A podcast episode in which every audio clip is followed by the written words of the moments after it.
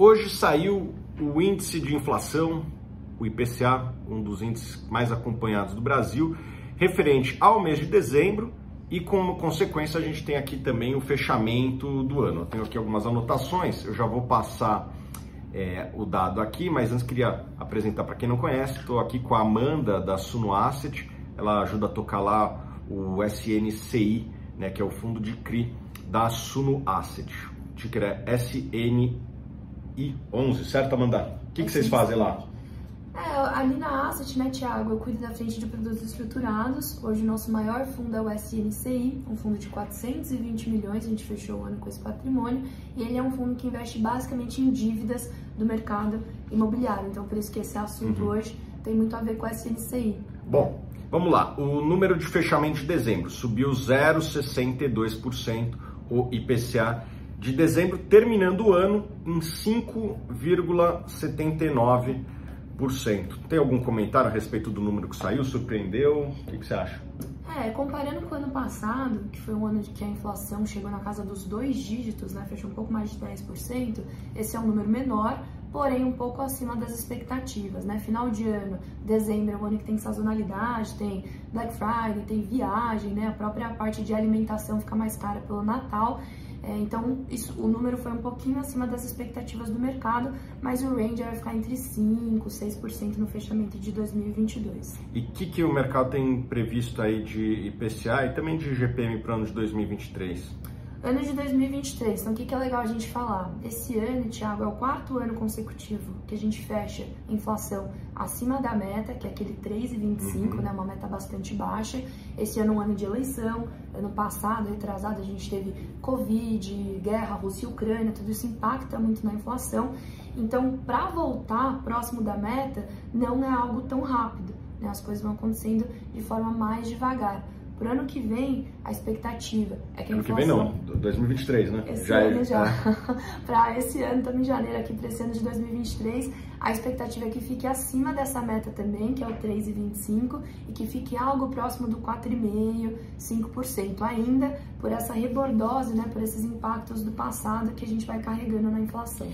Amanda, uma das dúvidas que eu mais recebo, eu, Baroni, todo o time de análise aqui de fundos imobiliários, é o que, que isso representa para os fundos imobiliários, né?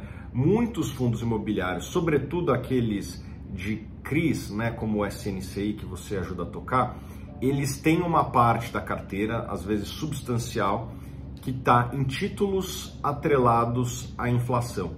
Né? E no primeiro semestre do ano passado, a inflação estava muito alta, né? 2022, né? Estava é, muito alta e tivemos um segundo semestre muito mais ameno, com inclusive, se não me engano, três meses de deflação seguidos, né?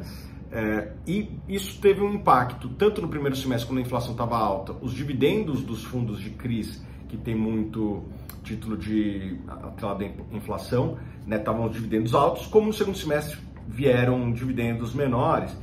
E muitos investidores se preocupam, acham que isso aí pode significar uma deterioração do, do produto que eles investiram.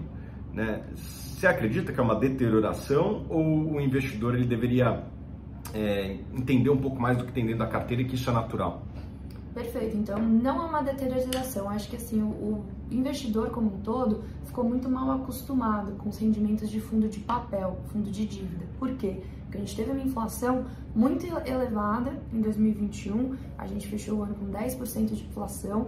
Ano passado mesmo, né, primeira metade do ano, como você comentou, a gente tinha variação de 1%, 0,8% ao mês. Então isso faz com que os fundos de dívida, que são esses que distribuem aí a inflação, mais uma taxa de juros rendessem muito acima do esperado. Isso é algo pontual, né, Tiago? O investidor ele não quer inflação para sempre. Isso prejudica o seu poder de compra, é, toda essa parte de alimentos, de combustíveis. Então isso foi algo pontual e o fundo de dívida ele reflete muito esses movimentos de mercado.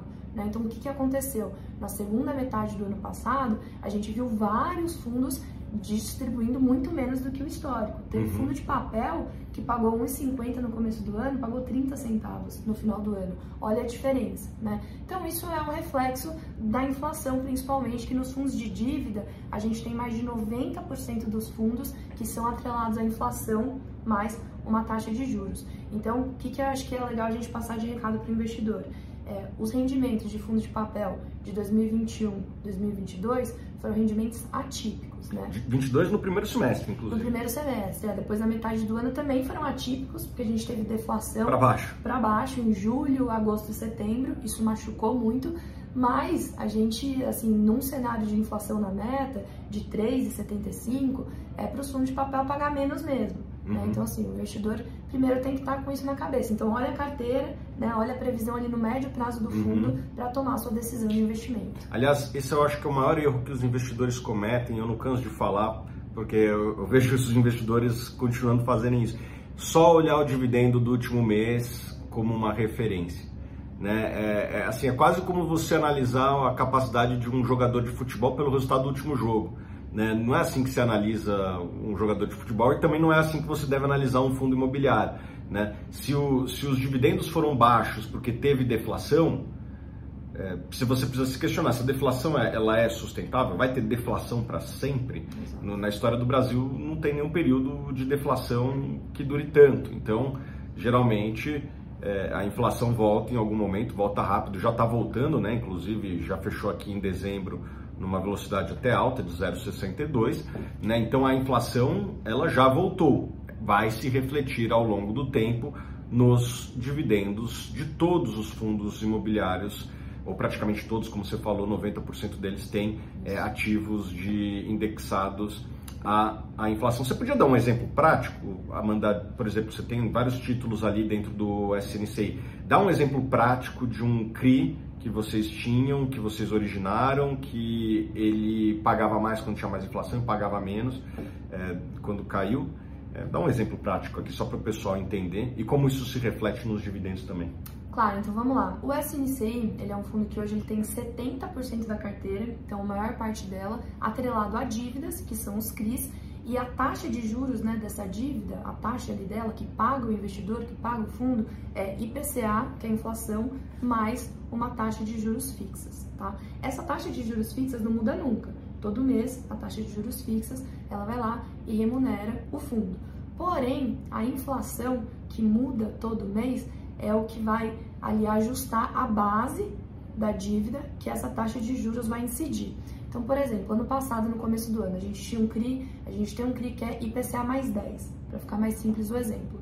Como que a gente calcula nesse CRI a rentabilidade que eu vou distribuir para o investidor? Então, eu tenho lá um principal de mil reais né, nesse CRI. Se a inflação no mês varia 1% para cima, eu corrijo esse mil reais, 1%, e aplico depois esses juros fixos de 10%, uhum. certo? Isso me dá um resultado para o investidor.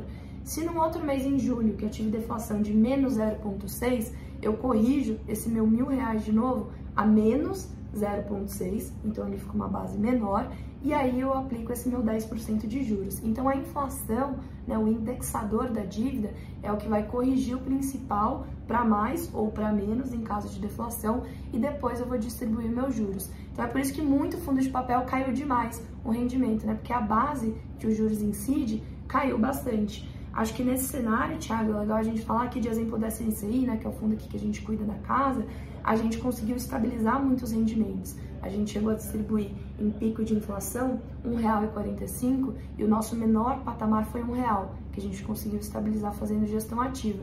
Então isso depende muito do gestor, né, de como que ele trata todos esses movimentos da carteira e faz essa distribuição final para o investidor. Legal, Amanda. E para quem quiser acompanhar o SNCI, como é que faz?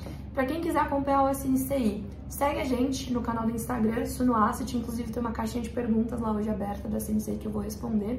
A gente todo mês faz uma live no canal do YouTube da Suno falando do relatório gerencial e pelo nosso site também, que tem o nosso relatório gerencial e a nossa carta, informações todos, todos os meses atualizadinhas aí, completa para o investidor. E para quem investe em fundo imobiliário, a gente preparou aqui uma planilha de controle de fundos imobiliários, super útil, eu mesmo uso ela bastante, é gratuita, só baixar aqui abaixo, demora menos de, sei lá, 30 segundos para você baixar, tá bom? E também a gente sabe que muitos investidores eles querem ter um acompanhamento personalizado, uma assistência individual, porque cada investidor ele é diferente um do outro e a gente aqui tem é, uma pessoa para te auxiliar caso você tenha aí mais de 300 mil reais, tá bom? Só preencher aqui a, a formulário abaixo, também vou botar o link, demora menos de um minuto para preencher e o pessoal da Suno vai entrar em contato com vocês, tá bom? Forte abraço e até o próximo vídeo.